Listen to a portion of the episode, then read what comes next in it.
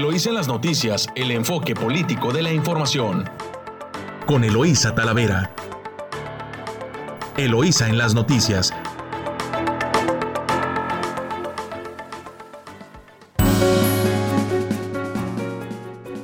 Muy buenos días. Muy buenos días Ensenada. Hoy ya es martes 5 de octubre de 2021. Les saluda Eloísa Talavera transmitiendo directo desde nuestro estudio Luis La Madrid Moreno a través de su emisora favorita 929 Amor Mío y de nuestra estación hermana en San Quintín, La Chula, en el 98.3 de frecuencia modulada. Saludo a quienes nos escuchan esta mañana a lo largo de la costa del Pacífico. A usted que seguramente va rumbo a su trabajo o ya está en él. Saludos a Tijuana. Saludos Rosarito, muy buenos días Ensenada y San Quintín. Esta mañana pues me acompañan en controles Camila, Camila buenos días y Yadira en San Quintín. Y para, para iniciar el día pues un día con, para variar, con mucha información en el ámbito nacional y bueno, en el ámbito local también veremos que el panorama político en el estado pues está simbrándose. Y eh, vamos a iniciar con el día. Camila, buenos días. ¿Cómo amaneció el clima? Muy buenos días, ahorita estamos en Ensenada a 20 grados, se espera que la más alta sea de 23 y la más baja de 18. En San Quintín se encuentran a 17, esperando la más alta de 24 y se espera un día soleado y despejado. En playas de Rosarito están a 18, esperando la mínima de 17 y la máxima de 22. Muchas gracias. Pues ya escuchó usted, está el clima cambiando, ya entrando el otoño rumbo al invierno. Ayer tuvimos pues un día, una noche bastante lluviosa. Y aquí en Ensenada pues se enojaron en Tierra Sagrada por el incendio en San Antonio de las Minas, se quemó Sierra Blanca y bueno, pues ahí este hubo tormenta de rayos y centellas toda la tarde y noche. ¿Y qué cree usted? Que cayó la lluvia y amainó el fuego. Pues así, así fue como amanecimos en, en, aquí en Ensenada. Nos vamos a titulares nacionales y de su diario Reforma. Tiene la comisión 64 mil millones de cartera vencida. Deben a la Comisión Federal de Electricidad los gobiernos. Vulneran finanzas de empresas, deudas de alcaldes y gobernadores. ¿Y la cobranza? ¿Qué pasó con la cobranza? Y también en titular de en primera plana de reforma, desquicia al mundo la caída de WhatsApp y Facebook. Además, hacen su agosto con la 4T, socios de Murillo Caram. Así es, socios de la familia del exprocurador Jesús Murillo Caram están haciendo su agosto con los proyectos prioritarios de la 4T, mientras que uno de sus hijos, Jesús Murillo Ortega, apareció en los Pandora Papers. Y bueno, le sacan la tarjeta amarilla a la alcaldesa Sandra Cuevas de la delegación Cuauhtémoc en la Ciudad de México. Y es que la flamante alcaldesa, triple abuso. La flamante alcaldesa de Cuauhtémoc, Sandra Cuevas, encabezó un acto oficial de pase de revista a policías. ¿Con qué cree? Con las tres banderas del PRI, PAM y PRD, integrantes de la coalición que la postularon, lo que contraviene obviamente pues el artículo 134 de la Constitución que le expliquen a la alcaldesa que ya se terminó la campaña, así como a muchos de otro partido morenito que andan pintando todo moreno también. Pues así está la primera plana de eh, reforma. Nos vamos a el Universal, PAN y PRD reprochan al PRI por no oponerse a la reforma eléctrica. Temen que se ponga en riesgo la alianza. El tricolor mantiene postura pero se compromete a no negociar por debajo de la mesa con Morena. Comisión Federal va por un mercado de 230 mil millones de pesos anuales. Esto causa y pérdidas millonarias, también la caída de Facebook y sus aplicaciones WhatsApp e Instagram afectó a millones de usuarios y provocó el desplome de acciones de la bolsa. Y en la jornada, Estados Unidos, de los mayores paraísos fiscales, papeles de Pandora. Solo en Dakota del Sur hay 360 mil millones de dólares ocultos en cuentas de offshore. Emprenderán al menos ocho países pesquisas sobre personajes y firmas. Rechazan jefes de Estado acusaciones. En Chile demandan destituir a Piñera. AMLO. Arganis me adelantó su caso. De Scherer no tenía conocimiento. Vargas Llosa y Legionarios de Cristo en la lista de depósitos opacos. Y caída de, WhatsApp, Facebook e Instagram. Eh, trae una fotonota a su diario La Jornada y la verdad es impresionante, una fila de personas para ingresar a un establecimiento y todos están eh, desesperados viendo la pantalla de su teléfono, que obviamente pues no respondió. De su diario Milenio, Apagón Zuckerberg. Así está titulada la portada. Redes sociales. Las seis horas de colapso en Facebook, Instagram y WhatsApp cuestan cerca de mil millones de dólares al mundo y restan 5.900 millones de dólares a la fortuna del magnate que debió salir a dar explicaciones ¿En dónde cree usted? En Twitter, en la competencia, porque su red estaba tirada. ¿Qué a poco usted no la pasó mal ayer? Porque pues mucho del teletrabajo se realiza a través de WhatsApp. Digo, es cierto que también las comunicaciones, el WhatsApp que empezó como un chismógrafo, pero que se convirtió de pronto en una red muy útil para trabajar y para comunicarse con los equipos de trabajo, con los distintos equipos de trabajo y pues también para ventas o para cobrar se utiliza en muchos lados también. Marina, 200 años desfile y ejercicio de sobrevuelo. El presidente Andrés Manuel López Obrador y su esposa y varios miembros del gabinete, gobernadores y legisladores participaron en la celebración por los dos siglos de la Marina con un desfile, ejercicios navales y un vuelo de 24 aeronaves en el puerto de Veracruz.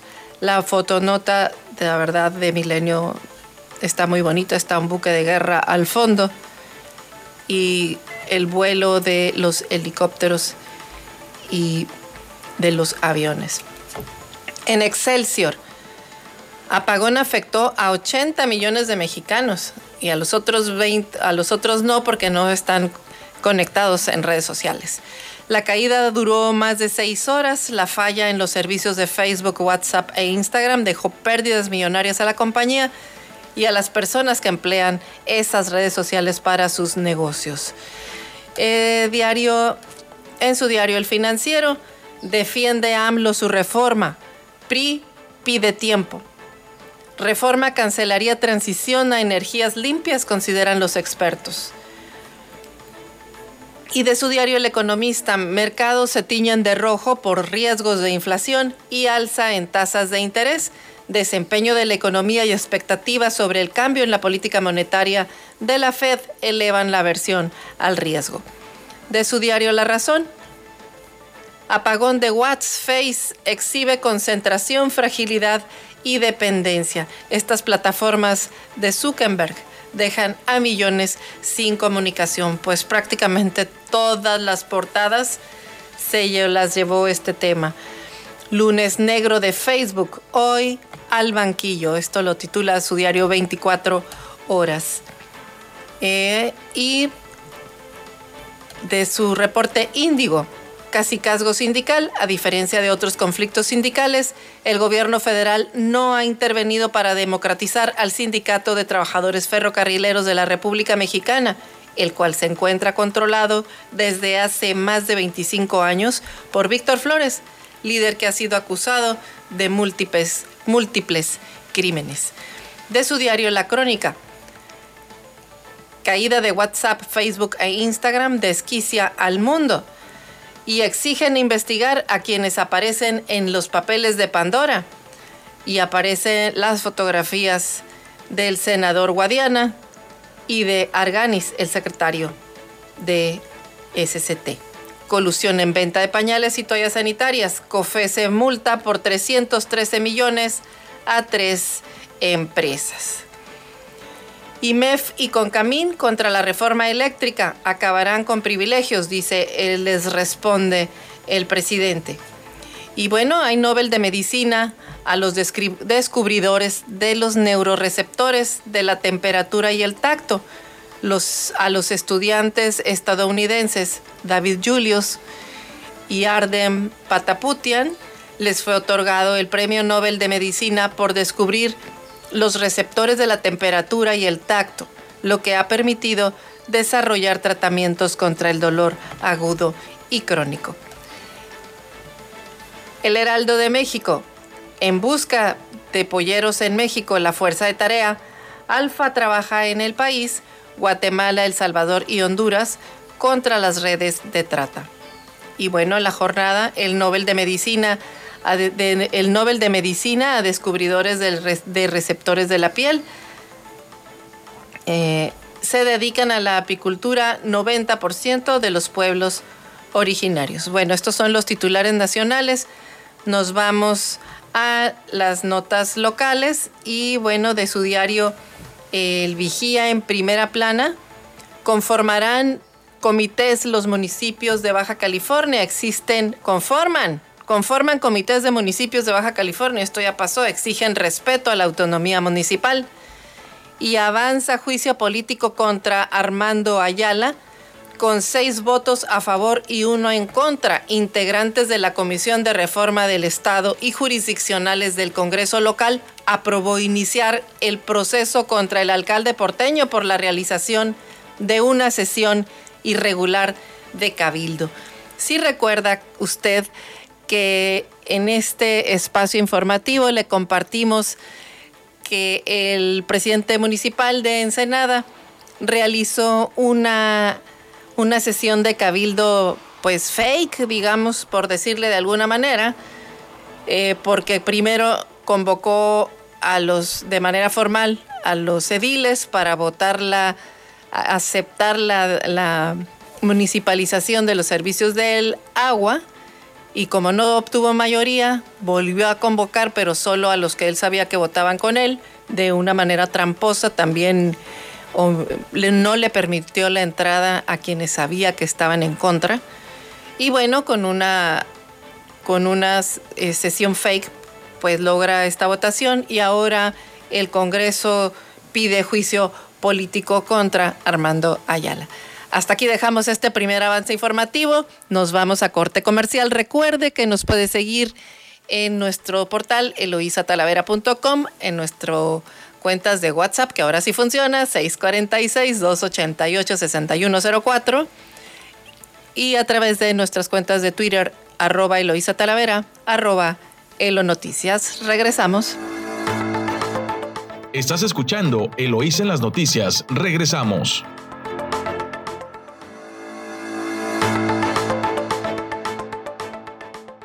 Gracias por continuar escuchándonos aquí en su emisora favorita 929. Amor mío, vamos a recorrer información en Rosarito. Y bueno, en Rosarito aún no se define al secretario de Seguridad Ciudadana. Esta es información de frontera, de El Imparcial. De manera inusual, pues no se nombró al funcionario encargado de esa secretaría durante la primera sesión de Cabildo como corresponde. Ah, urge la definición del nombramiento del secretario de Seguridad Ciudadana de Rosarito, puntualizó Rafael Crosswhite Reyes, quien es presidente del Consejo Coordinador Empresarial, al advertir que este tema pues, es prioritario para el municipio. Explicó también que de manera inusual pues, no se nombró al encargado de esa secretaría durante la primera sesión de Cabildo como corresponde. Crosswhite Reyes expuso que es tarea del cabildo su nombramiento y por ello debería haber consensos para definir a la persona. El dirigente empresarial también dice que debe darse certeza a, los planes que se tienen para mejorar la seguridad pública de Rosarito, pues insistió que es uno de los temas más graves a resolver. También eh, por su parte, la regidora panista Ana María Medina, pues mencionó durante la segunda sesión extraordinaria de Cabildo, eh, cuestionó a la alcaldesa sobre el por qué no había sido sometida a votación la propuesta para la aprobación del nuevo secretario del ramo. Confirmó que los cinco regidores de oposición externaron su desacuerdo con la ratificación de Francisco Arellano Ortiz, quien en la pasada administración fungió como secretario de Seguridad Ciudadana y a la fecha permanece, pero ahora como encargado del despacho, figura que no existe en el reglamento, pues no se está supliendo a nadie, sino que se debe de nombrar a uno. Explicó que la alcaldesa Araceli Brown tiene varios meses para presentar una terna y que de ahí surgiría el secretario, pero eso no ocurrió y aunque Arellano Ortiz les presentó un informe de lo que fue su gestión, pues realmente, ¿qué cree que sucede? Pues que los números, el señor tiene otros números, no concuerdan con la percepción de inseguridad de la que la ciudadanía tiene y de ahí la necesidad que está planteando el cabildo de renovar el mando de esa dependencia. Pues así están las cosas por allá en Rosarito. Y mantiene también pues Baja California el color amarillo en el semáforo epidemiológico, aunque la federación cambia a Baja California a naranja. Y este es el, recorrido que tenemos por Rosarito. Nos vamos a Tijuana. Y el éxodo haitiano de Tijuana viene desde Coahuila. Esta también es una nota del Universal, pero eh, se refiere a Tijuana. El éxodo, el éxodo haitiano eh, de Tijuana, Coahuila. Ahora miles de migrantes que vivían desde el 2016 en esta frontera abandonan sus casas y negocios para unirse a miles, a miles de compatriotas que intentaron cruzar a Estados Unidos por Ciudad Acuña. Y Forrest Gump, el alemán, cumple misión en México. Eh, así lo, lo nombraron a este corredor oriundo de Alemania, que cumplió un recorrido de 120 días, iniciando en Tijuana y finalizando en Cancún, corriendo por, por todo México. Y es que es el ultramaratonista Jonas Deichmann, mejor conocido como el Forrest Gump alemán, quien llegó a Playa Delfines en punto de las 17.30 horas de este lunes que pasó ayer, luego de cumplir una travesía corriendo, que una travesía corriendo, pues que inició desde Tijuana y que concluyó ayer en Cancún.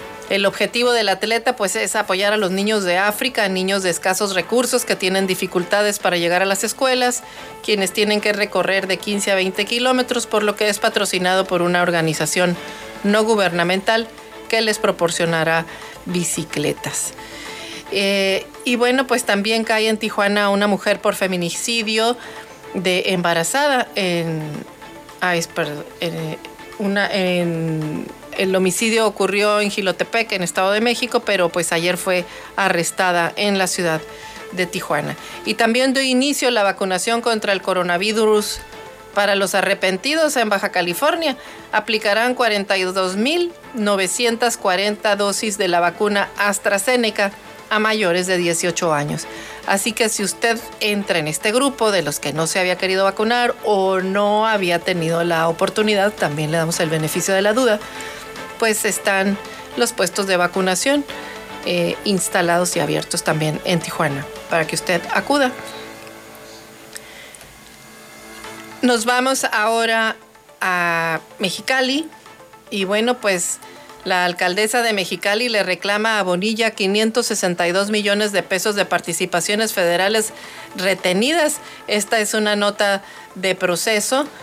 Pues que cree que la nueva alcaldesa la nueva alcaldesa de Mexicali le está reclamando eh, el pago eh, de intereses también que ascienden a 48 millones 979 mil 281 pesos con 95 centavos, por lo que el adeudo total es de 562 millones 18 mil 32 millones de pesos con 79 centavos.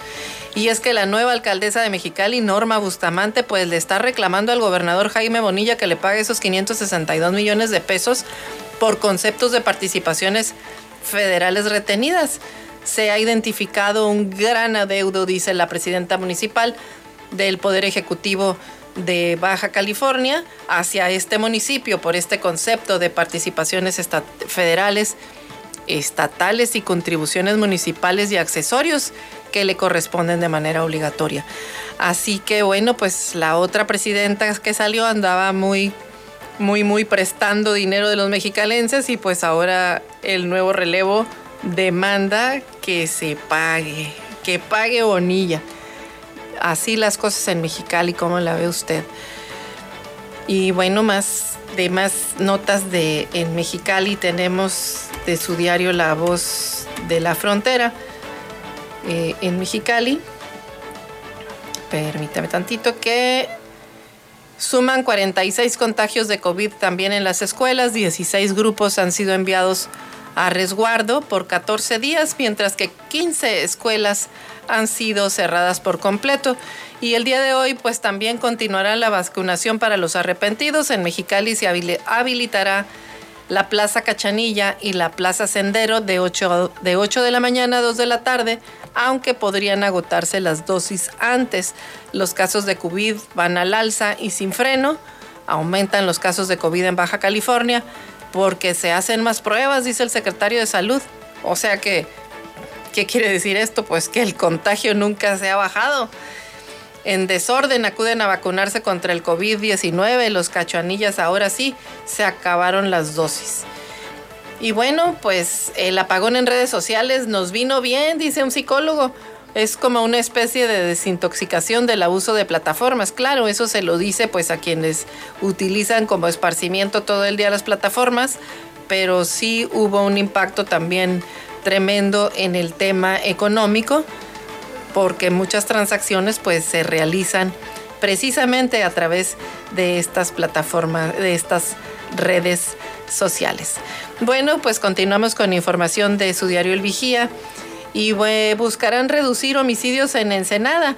El futuro secretario de Seguridad Pública en Baja California, Ricardo Iván Carpio Sánchez, afirmó que en el caso de Ensenada se pondrá especial atención a reducir los índices de homicidios en los últimos tres años que se han registrado en el municipio. Esta información es de Gerardo Sánchez del Vigía, quien entrevistó vía telefónica a Ricardo Iván Carpio Sánchez, quien aseguró que se conocen las causas de este fenómeno delictivo y se diseñarán estrategias tendientes a combatirlo. También explicó que ha sido muy anunciado por, el, por la gobernadora electa eh, Marina del Pilar como el próximo titular de la Secretaría de Seguridad Pública en la entidad. Confirmó asimismo que se separará de a esta secretaría la Fiscalía General del Estado y evitó señalar si está obedeciendo o no a que dicho modelo no hubiera funcionado. Lo que haremos, dijo, fue eh, quien fue ex procurador de investigaciones especiales de la Procuraduría Estatal de Justicia, es homologar a Baja California con el resto de las 31 entidades que así operan. Muy política su respuesta. Bueno, pues también dice que sobre el tema eh, en que se combatiría esta situación, señaló que ya se tienen identificados a los narcomenudistas de las zonas en donde operan, por lo que en coordinación con otras corporaciones y las fiscalías se establecerá un trabajo de inteligencia que permita no solo su captura, sino que estos sujetos queden detenidos. Destacó asimismo que una de las políticas de la próxima Secretaría de Seguridad Pública y Administración estatal será promover y alentar la participación ciudadana en ese tema y afirmó que también se presentarán programas y líneas de acción muy puntuales para que puedan ser evaluadas por los ciudadanos. Puntualizó que no se maquillarán cifras y se informará de manera transparente los resultados que vayan obteniendo, aunque enfatizó que es un tema tan complejo, tan complejo que no habrá resultados mágicos, sino que deberán darse en forma gradual. Pues bueno, por lo menos deja ver que se maquillan las cifras actualmente y que ellos pues no lo harán. Vamos a ver, dicen que también trabajo que no se evalúa pues no avanza y él también está prometiendo que las políticas van a ser acciones puntuales y que serán evaluadas por los ciudadanos. Veremos cómo avanza este tema. Y bueno, pues eh, más información de el Vigía regresan ya estudiantes a las aulas de CICESE en información de Carla Padilla. El CICESE anunció la apertura de clases presenciales en todos los programas de posgrado a partir del primero de octubre. Luego que la Secretaría eh, de Educación de Baja California informara al director del Centro de Trabajo del Sector Salud eh, eh, del sector salud que es ay disculpa que yo me, me perdí. Bueno, después de que CICE se anunció la apertura de clases presenciales en todos los programas de posgrado a partir del 1 de octubre, eh, luego de que la Secretaría de Baja California, de Educación de Baja California, informara al director del centro que trabaja con el sector salud para contar con diagnósticos de los centros educativos que evidencien que tienen una infraestructura óptima para impartir clases presenciales y protocolos para identificar casos de COVID-19. Así que por eso, como el titular de la Dirección de Estudios de Posgrado de CICESE destacó que de acuerdo con el calendario escolar, el centro, el cuatrimestre comenzó el 30 de agosto con una alta expectativa con el retorno a clases presenciales. Así que a partir del 1 de octubre, los 408 estudiantes de maestría y 212 del doctorado regresan a las aulas. La mayoría de los grupos son de pocas personas. Hasta ahora indicó que el grupo más numeroso es de nuevo ingreso, es el de posgrado de Ciencias de la Vida con 36 alumnos. El promedio del grupo es aproximadamente de 7 alumnos en total de 82 cursos ofrecidos, 22 tienen por arriba de 10 estudiantes registrados y dos de ellos tienen 7, solo 7 tienen, perdón, solo 7 tienen 30 o más estudiantes. Pues ahí están en más información darán, eh, esta es una nota de Luis Miguel Ramírez, darán asesorías de español y matemáticas. El Departamento de Educación del 24 Ayuntamiento de Ensenada pues brindará asesorías en las materias de español y matemáticas contra el acoso escolar o bullying. Y bueno, pues en más información del municipio de Ensenada conforman en el estado comités de municipios los alcaldes de Ensenada, Tijuana, Rosarito y Tecate y el presidente del Consejo Municipal Fundacional exigieron al Congreso local respeto a la autonomía municipal. Ay, esto es, esto es grilla también. Ayer lunes se llevó a cabo, es como, como la conago de los congresos, pero bueno, nos vamos a corte comercial y regresamos con más información. Estás escuchando Eloís en las noticias. Regresamos.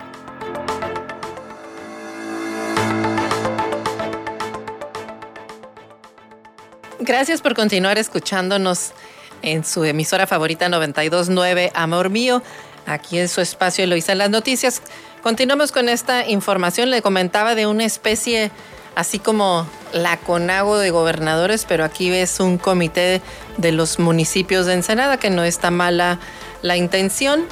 Eh, los alcaldes de Ensenada, Tijuana, Rosarito y Tecate y el presidente del Consejo Municipal Fundacional pues se reunieron y le exigieron al Congreso local el respeto a la autonomía municipal.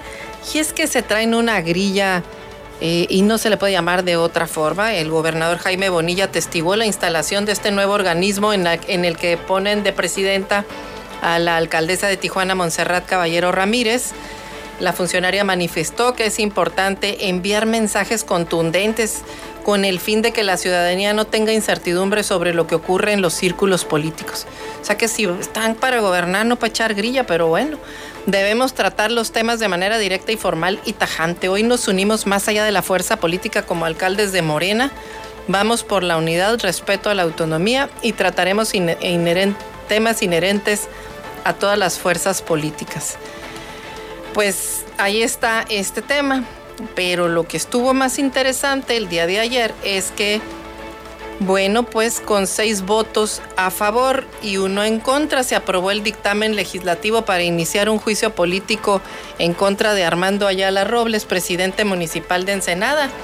La Comisión de Reforma de Estado y Jurisdiccionales sometió a votación el dictamen que aprueba iniciar dicho juicio y ahora tendrá que ser sometido al Pleno del Congreso del Estado, los 25 diputados locales, para determinar la procedencia o no de ese enjuiciamiento. Así que preside dicha comisión pues la diputada Rocío Adame y forman parte de ella Araceli Geraldo Núñez, Dunia Monserrat Murillo López, Evelyn Sánchez, perdón, Sánchez Sánchez, Juan Manuel Molina García y Román Cota Muñoz. La solicitud de juicio político pues, fue presentada en agosto de, este año por un grupo de siete regidoras y regidores del vigésimo tercer ayuntamiento debido a una sesión irregular de cabildo donde se aprobó la municipalización del agua. En la solicitud de juicio político también está incluido el secretario fedatario del ayuntamiento, Rubén Best Velasco. El 4 de agosto pues, se convocó a una sesión extraordinaria digital del Cabildo en la cual ocho ediles votaron en contra y siete a favor, rechazándose la municipalización.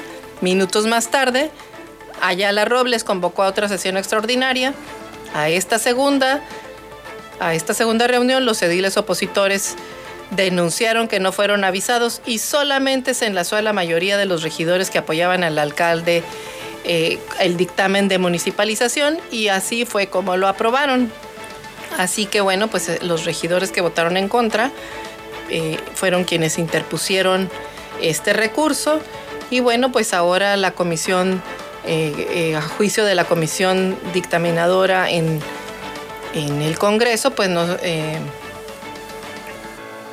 eh, pues está, están pidiendo solicitud de juicio político al presidente municipal. Y bueno, pues de confirmarse esta decisión, este, de votarse a favor en el Pleno del Congreso, el juicio político al presidente municipal Armando Ayala, pues seguramente tendrá que solicitar licencia para que pueda desahogarse este tema este tema de manera legal y correcta. Veremos, veremos eh, eh, qué sucede, pero lo, correcto sería que el presidente solicitara licencia.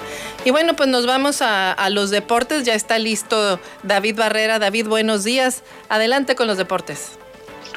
Muy buenos días. Continuamos en Eloísa en las noticias. Mi nombre es David Barrera y arrancamos con la información deportiva. Iniciamos con el fútbol americano de la NFL, pues los cargadores de Los Ángeles le quitaron el invicto a los Raiders de Las Vegas, 28 a 14 en el partido que cerró la semana 4 de la NFL. Como ya es tradición, cerrar las semanas con el Monday Night Football.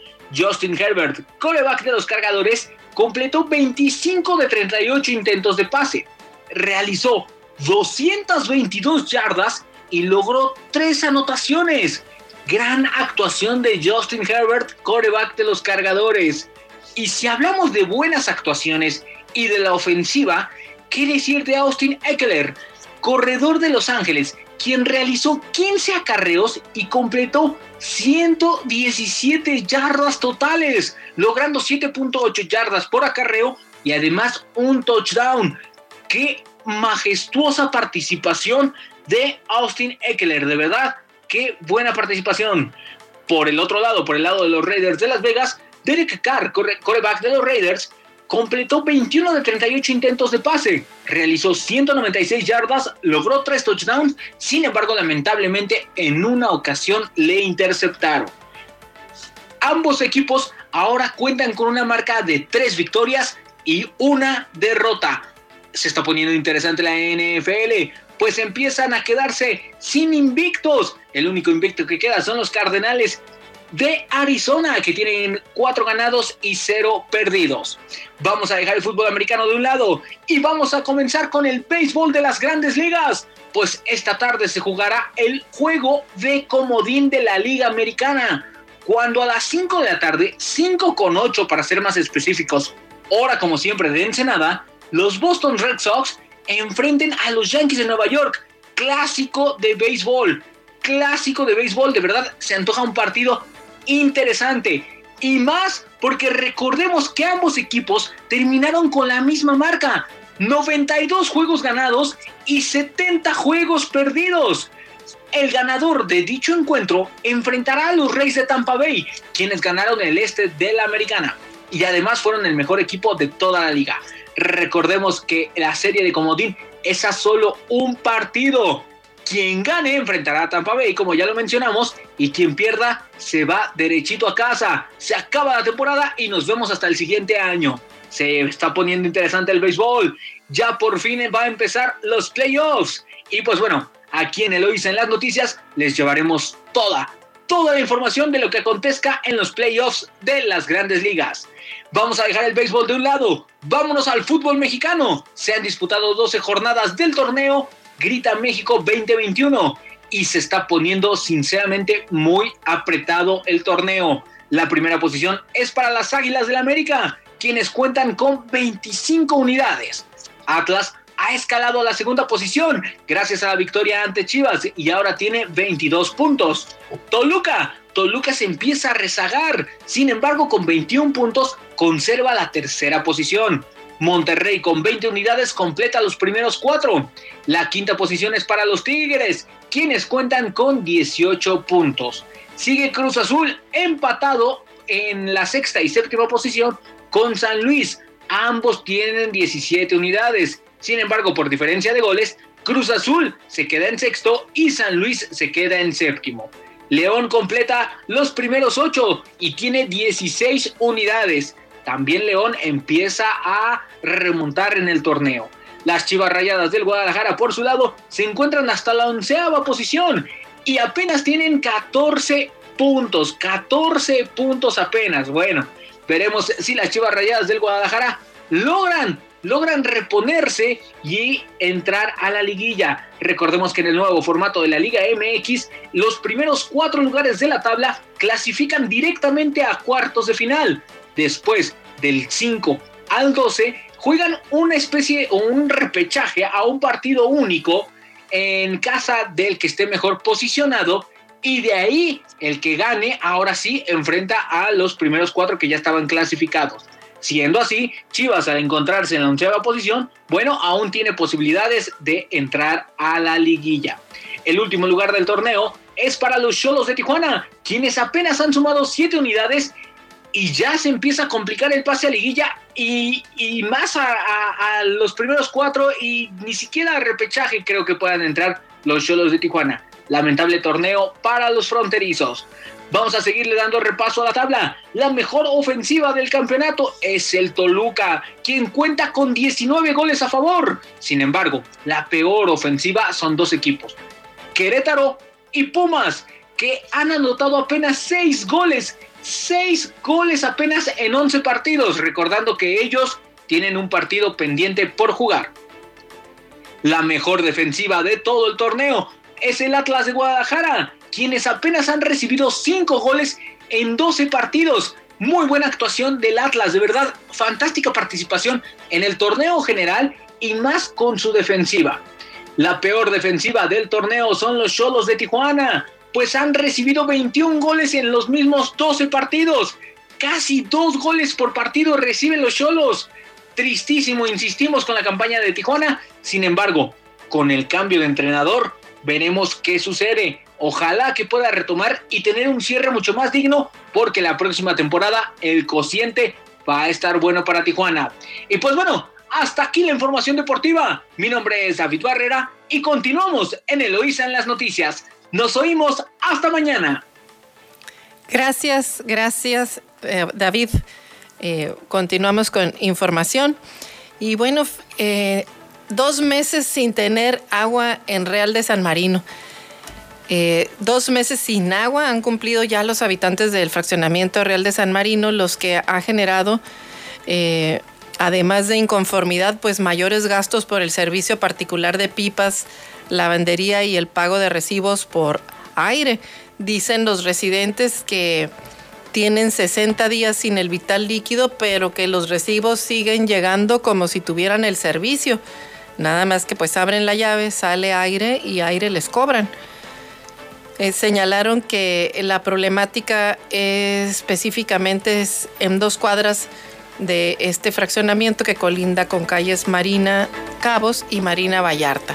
Pues ahí están este, este fraccionamiento sin agua. Pues nos vamos a corte comercial, regresamos con más información aquí en su emisora favorita 929, Amor Mío. Estás escuchando Eloís en las noticias, regresamos.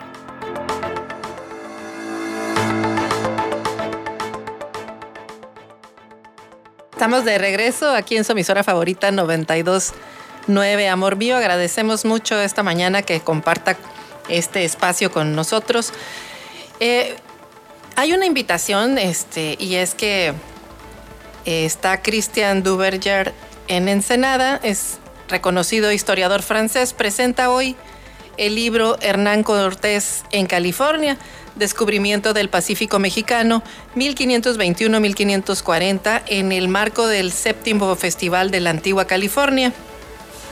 La invitación está para hoy en punto de las 18.30 horas eh, en la explanada del CEART de Ensenada. El libro de Duverger Cortés, la, la espada, presenta a un Cortés visionario quien lleva quien al llevar a cabo la conquista planeó un gran país en donde indígenas y españoles, conquistadores y conquistados, formaran una nueva sociedad mestiza que aprovecharían lo mejor de cada uno de los dos mundos que representaban. Pues ahí está la, invitación para si tiene usted oportunidad, pues acuda a escuchar esta presentación de este libro. Y bueno, nos vamos eh, rápidamente a San Quintín y desafortunadamente en la sección del Valle, pues mueren 17 personas en accidentes viales en lo que va del 2021. El total de personas, incluidos menores de edad, han perdido la vida en hechos de tránsito, siendo las delegaciones Vicente Guerrero hasta San Quintín las más peligrosas. Enero fue el mes con más incidentes, con al menos cinco fallecidos. La verdad, las fotonotas pues no son nada agradables de los vehículos prácticamente destruidos. Acuden cientos a solicitar carta de no antecedentes para laborar en Estados Unidos. Esta también es una nota de Jorge Perzábal del Valle. Residentes de distintas delegaciones del municipio acudieron la mañana de ayer a las instalaciones del gobierno del estado de San Quintín para solicitar su carta de no antecedentes penales, la cual utilizarán para eh, solicitar ser empleado en Estados Unidos. Desde antes de las 8 de la mañana se observaron a trabajadores agrícolas que acudieron para solicitar dicho documento, el cual es necesario para solicitar empleo en una de las empresas agrícolas americanas, la cual contrata personal de forma temporal. La visa H2A se brinda a jornaleros agrícolas que busquen laborar en campos de cultivo de la, de la vecina nación. Pues ahí está. Eh, también donarán predio para la construcción de planta tratadora. Esta es nota de Jorge Perzábal del Valle con el objetivo de que se construya una planta tratadora de aguas negras en el fraccionamiento San Fernando. El Grupo Bahía donará una hectárea del terreno, así lo dio a conocer el grupo durante la mañanera de ayer en su sesión matutina. Pues ayer el presidente de este grupo Bahía de San Quintín informó que con la donación del predio se pretende solucionar un problema que tiene años.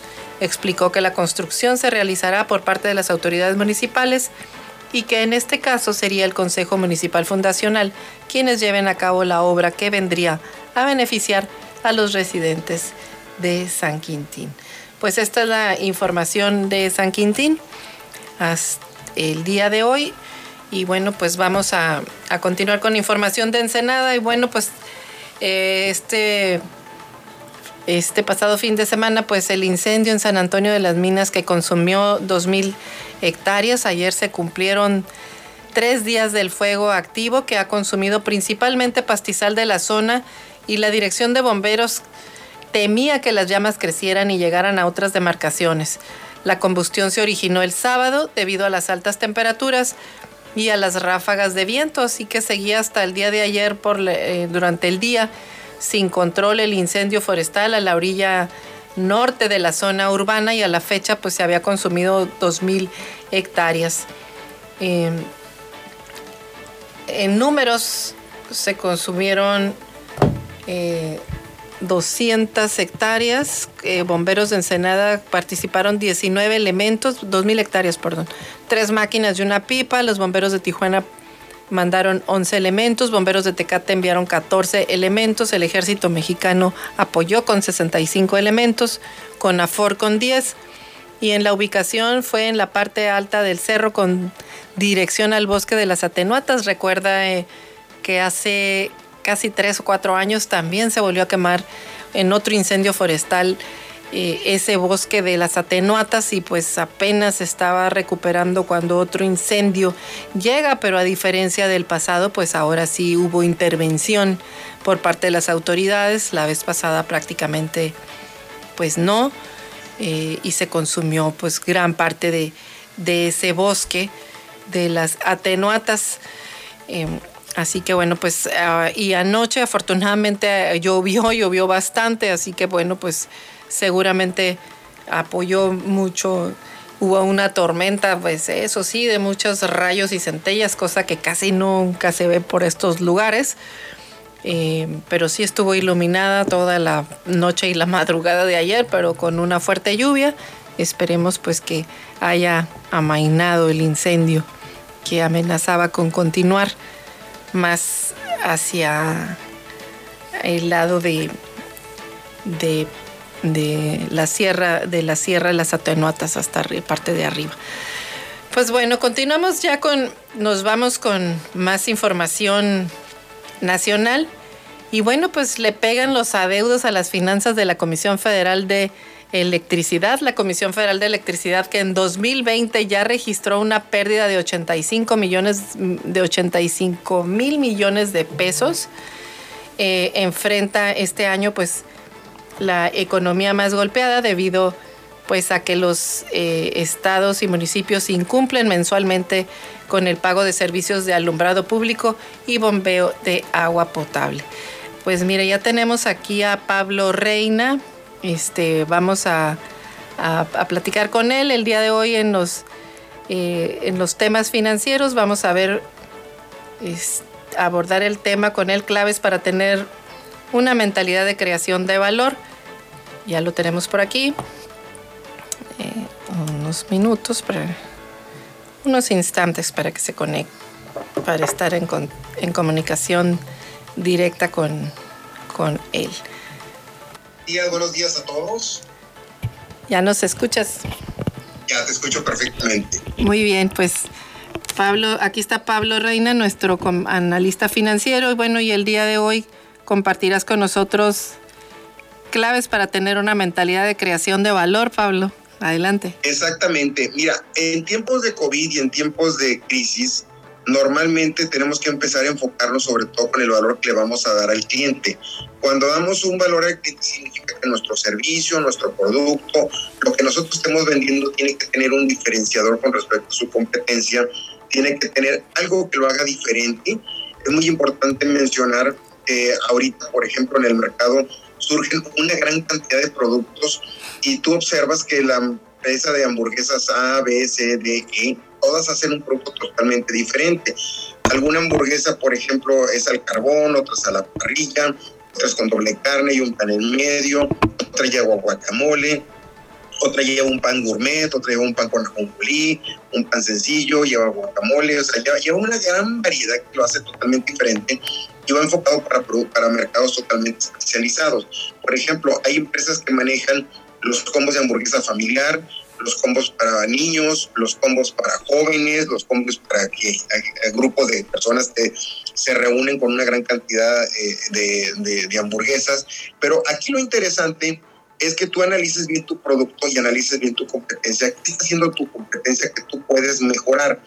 No significa copiar, el copiar es malo porque todas las copias resultan ser malas y no son atractivas para los clientes. Entonces tenemos que, por ejemplo, eh, generar una diferenciación, eh, empezar a involucrarte un poquito más en los comportamientos de, la, de las personas.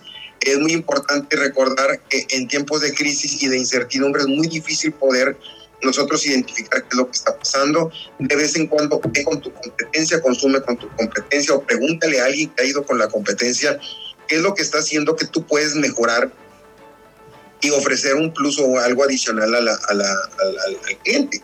Entonces, eh, cosas muy interesantes es que la propuesta de valor tiene que estar enfocada principalmente a una necesidad. Si el cliente no tiene esa necesidad, por más valor que tú le des a tu producto, no te lo van a comprar. Entonces, es muy importante que esté focalizada.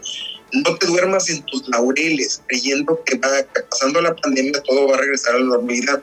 No, señor, se están abriendo muchos negocios similares al tuyo, por poner un ejemplo, eh, teníamos tres o cuatro negocios focalizados de alitas o de hamburguesas o de pizzas o de burritos o de cualquier otro producto y de repente empiezan a surgir un montón con ideas innovadoras, con un precio diferenciador, con un estilo, con una estrategia. Entonces tú tienes que empezar a trabajar cómo poder retener a mi cliente, cómo tener un diferenciador, cómo ser potencial para, para, para él.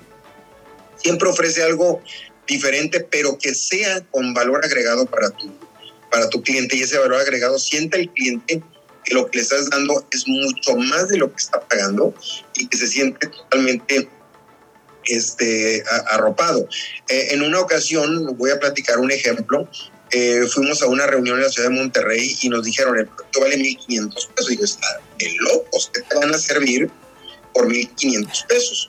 Pues resulta que el plus que ofrecía ese restaurante era llevar un camioncito alrededor de 10 kilómetros arriba del cerro, en una cueva con vista panorámica a toda la ciudad, con 15 tiempos, con barra libre, y cuando hablo de 15 tiempos es que había tres entradas, había dos, tres tipos de sopa, había todos los cortes de carne que puedas imaginar y todos los postres que puedas imaginar por ese precio. Entonces dices tú, ok, son 1.500 por un ambiente, por una degustación, por una ambientación, y todavía en esa cueva eh, tenías una sala para ver partidos de fútbol, de fútbol americano, tenías un comedor donde todos podían convivir y el requisito es que lo máximo que podían entrar a 15 personas cada cuatro horas. Podías quedarte cuatro horas en ese restaurante que estaba incrustado en una mina en lo alto del cerro de, de, allá en Monterrey. Entonces, eso es un valor bastante fuerte que la gente dices tú, vale la pena, lo pagué, eh, lo disfruté y, todavía sentí que me, dieron, me dieron eh, un plus de más. Eh, muy importante que los clientes sean creadores de valor. Cada vez que compran algo o intentan comprar algo, el cliente trae en la mente que tú le tienes que ofrecer un valor agregado, si no, no te compra. Ya no se trata de vender una hamburguesa por venderla, sino qué es lo que voy a ofrecer diferente, atractivo, para que ellos se animen a comprar. Recuerden que no sean parte de la, tienen que ser parte de la, de la generación de valor el, cuando hablo de agregar valores, que cada semana, cada quincena hay que cambiar el producto, hay que inventarlo de acuerdo a la zona, si es una semana de deportes, ajustate al deporte, si es una semana de clima, ajustate al clima, si es una semana cultural, ajustate a la semana cultural, porque los clientes están buscando expectativas totalmente diferentes. Muy bien, pues eh, gracias Pablo por este, compartir con nosotros estos estos consejos para ser creativos con los negocios. Muchas gracias por tu participación. Gracias a ti, saludos. Saludos. Continuamos con más información aquí en su emisora favorita 929 Amor Mío. Y eh, regresamos a, información en nacional. Estábamos, ah, nos, perdón, nos vamos a corte comercial. Eh, regresamos con información nacional. Estás escuchando Eloísa en las noticias. Regresamos.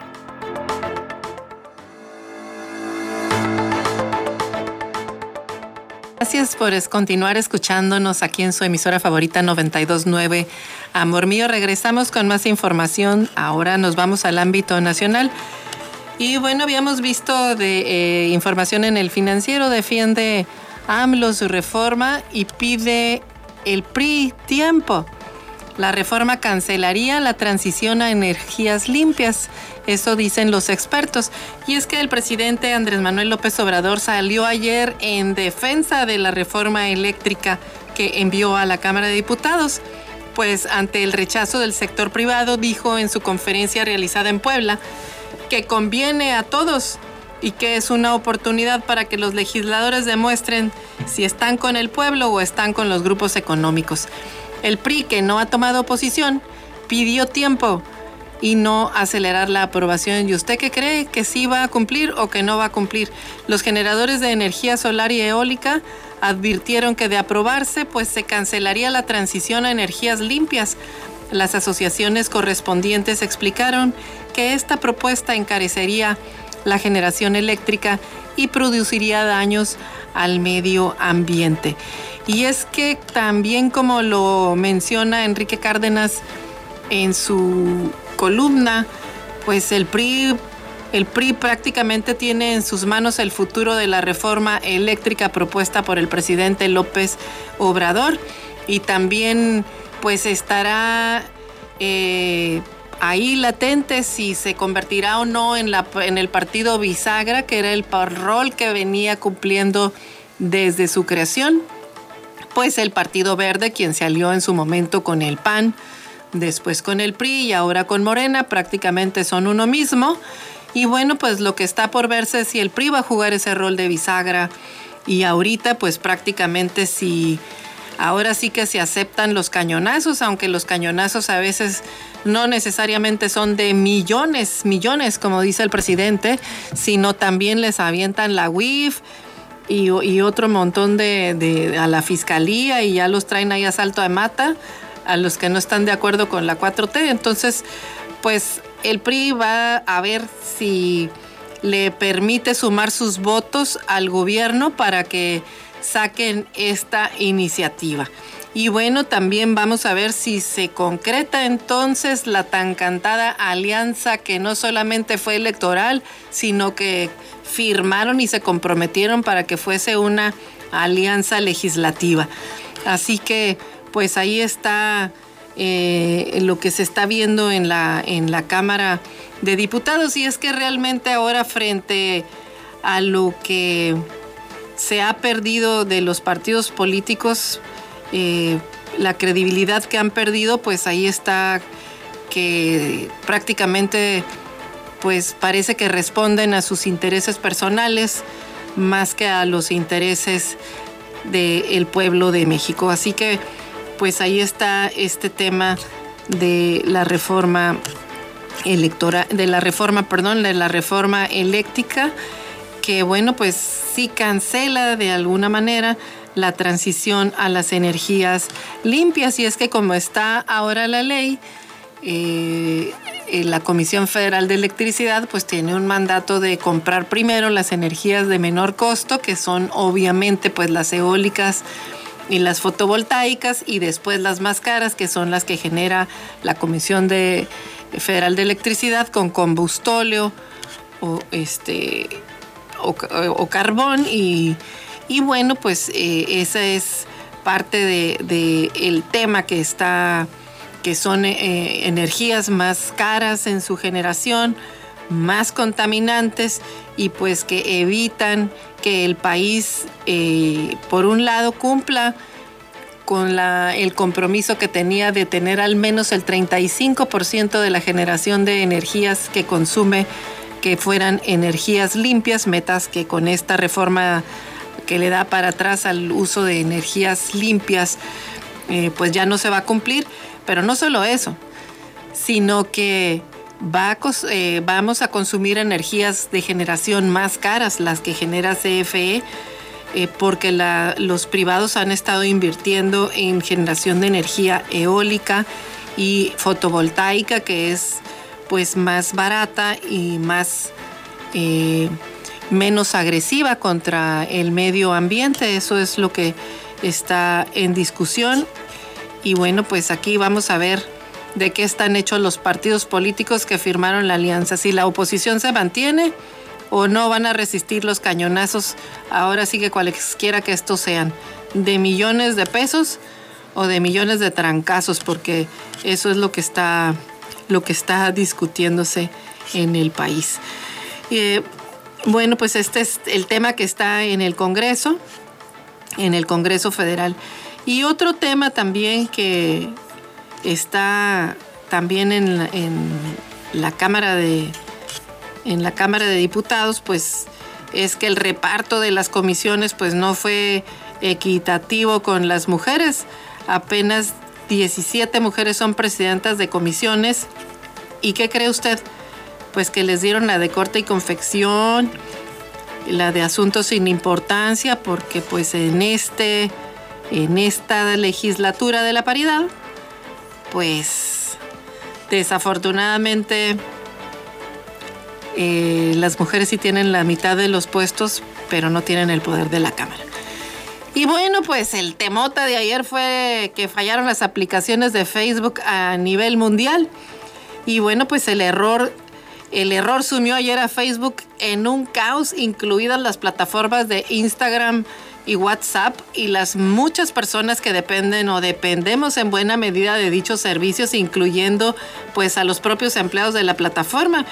Y es que Facebook, Facebook señaló por la tarde pues que había estado trabajando para restablecer el, el acceso a los servicios y pues le alegraba reportar que están volviendo a estar en línea eh, ahora, así que la compañía se disculpó, dijo gracias, disculpe usted a los usuarios por lidiar con el inconveniente, pero pues a nadie le van a resarcir las pérdidas. Imagínese usted un negocio que no pudo cerrar porque no pudo concretar una cita, pues ya es pérdida para usted en días tiempo, en tiempo que ya no se recupera y pues en recurso que a lo mejor también perdió.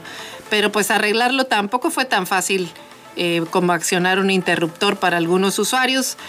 Eh, WhatsApp presentaba un servicio intermitente, otros tenían Instagram pero no tenían Facebook y así que fue restableciéndose sucesivamente. Lo que sí, bueno, pues ayer le fue pues muy bien a otras redes sociales, lo que quiere decir que pues hay mucho más allá de Facebook y hay mucho más allá de WhatsApp, nada más que pues eh, uno estaba acostumbrado a esta red eh, y está Telegram y otras que también, bueno, se vieron afectadas eh, porque recibieron a muchísimos usuarios que no tenían previstos, les fue bien en ese sentido, pero también empezaron a fallarle esos, esos servicios porque pues por la alta demanda en tan corto tiempo pues no estaban preparados para ello, pero este pues ahora ya no, también aprendieron a que pues si estás pues tienes que estar bien porque, porque se requiere, ya todo este mundo está tecnologizado,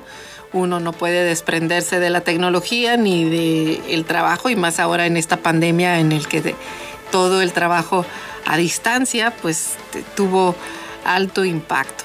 Así que pues la última gran falla de Internet que dejó sin operaciones algunos de los principales sitios web en junio pasado eh, duró menos de una hora. La compañía de entrega de contenidos afectada en ese caso, Fastly, lo atribuyó a una falla de software a causa de un cliente que cambió la configuración. Y durante horas el único comentario en público de Facebook fue un tweet en el que reconoció que algunas personas están teniendo problemas para acceder a la plataforma de Facebook y señaló que estaban trabajando para restablecer el acceso sobre las fallas internas. El director de Instagram eh, tuiteó que se siente con, como con un día con nieve. El director saliente de tecnología de Facebook tuiteó más tarde que, sus sinceras disculpas a todos los, los afectados por la falla, la atribuyó a problemas de redes y dijo que los equipos pues estaban trabajando para atender este problema, pero también tuvieron pérdidas, también tuvieron, sufrieron de pérdidas importantes, veamos eh, qué pasó con, con Facebook también. Eh, eh, ellos cayeron sus acciones ayer en 6% por este suceso también, que si bien es cierto es uno de los hombres más pues ricos de, el planeta, este, pues ayer también tuvo pérdidas por este incidente de que se cayeron las, las redes las redes sociales. Em, veremos, este 6% perdieron en sus, en sus acciones eh, este, esta empresa. Y bueno, pues otro, en otro eh, eh, exhibió, como le decía, la, concentración y la fragilidad y la, y la dependencia. La ausencia de las redes sociales estuvo por cerca de siete horas que se cayó el servicio en esta red y fue a nivel global, no nada más aquí en México. Eh, la falla incluyó también a Instagram, a Messenger y bueno, pues ayer, este, eh, por ejemplo, en, México 80 millones utilizan WhatsApp, 71 millones 100 mil Facebook y eh, Instagram 36 por 36% de los usuarios. El 92% de los usuarios en México utilizan WhatsApp, 82% Facebook y e Instagram solamente el 36%. 10%. Y bueno, continúa también este el lunes negro, lo denominaron ayer, más de 7.200 millones de cuentas de esa red, de, las distintas, de WhatsApp, de Instagram, de Messenger, sufrieron una falla por casi 7 horas. Algunos negocios y servicios sí se, se paralizaron. Millones de personas volvieron a las llamadas telefónicas, ya no había costumbre, ayer usted vio hablando a la gente, no la vio escribiendo, y la caída de las redes se dio ante justo un día antes de que eh, Frances Hugan, quien filtró información de la empresa que revela que le da prioridad a su interés económico sobre la seguridad de sus usuarios. Eh, están buscando que comparezca ante los legisladores de Estados Unidos. La interrupción se debió a ajustes en los servidores, fue lo que explicó eh, la funcionaria de, eh, perdón, la firma de Facebook. Pues llegamos al final de este espacio informativo. Nos quedamos con algunos temas en el tintero que, bueno, veremos si los sacamos a, lo largo de, eh, de la semana también. Así que nos despedimos el día de hoy sin antes agradecerle su atención y los invitamos a que nos escuche el día de mañana en punto de las seis y media de la mañana en otra edición de Eloísa en las noticias. Así que hasta entonces, que la pase muy, muy bien, que tenga usted excelente día. Eloísa en las noticias, el enfoque político de la información. Sintonízanos todas las mañanas de lunes a viernes a las seis y media en Amor Mío 92.9 FM y La Chula 98.3 FM. Visítanos en eloísenlasnoticias.com.